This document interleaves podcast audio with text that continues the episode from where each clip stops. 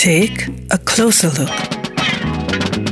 Musiker, Bands und Künstler im Portrait auf 98.3 Superfly.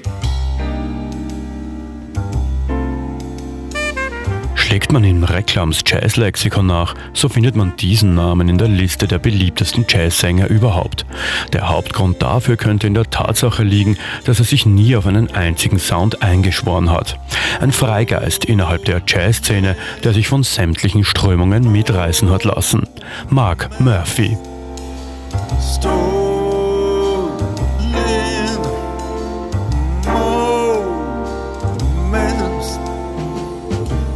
1932 wird Mark Murphy in Syracuse, New York geboren.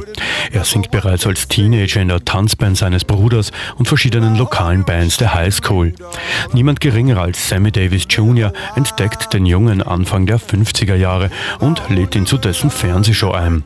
Der Beginn seiner Karriere ist damit besiegelt.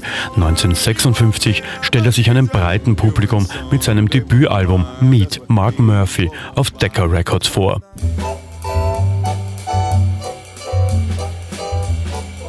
Mark Murphy produziert noch ein weiteres Album für Decca und wechselt zu Capitol Records.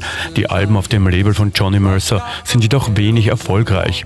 Erst mit dem Wechsel zu Riverside stellt sich auch der Erfolg ein. Ra und That's How I Love the Blues sind Meilensteine in der Jazzgeschichte.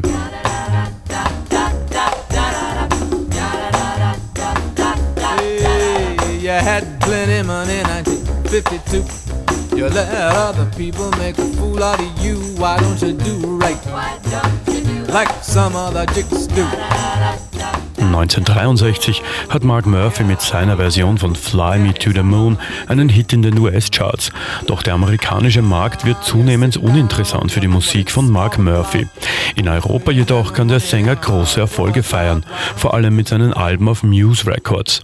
Sein Facettenreichtum und die markante Stimme bringen ihm viele Fans aus verschiedenen Lagern. Nicht nur Jazzfans sind begeistert. You're walking along the street,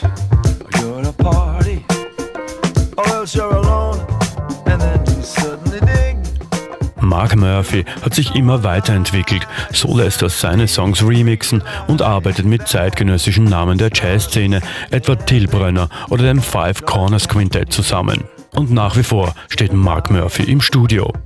Gerald Trafnicek, 98.3 Superfly.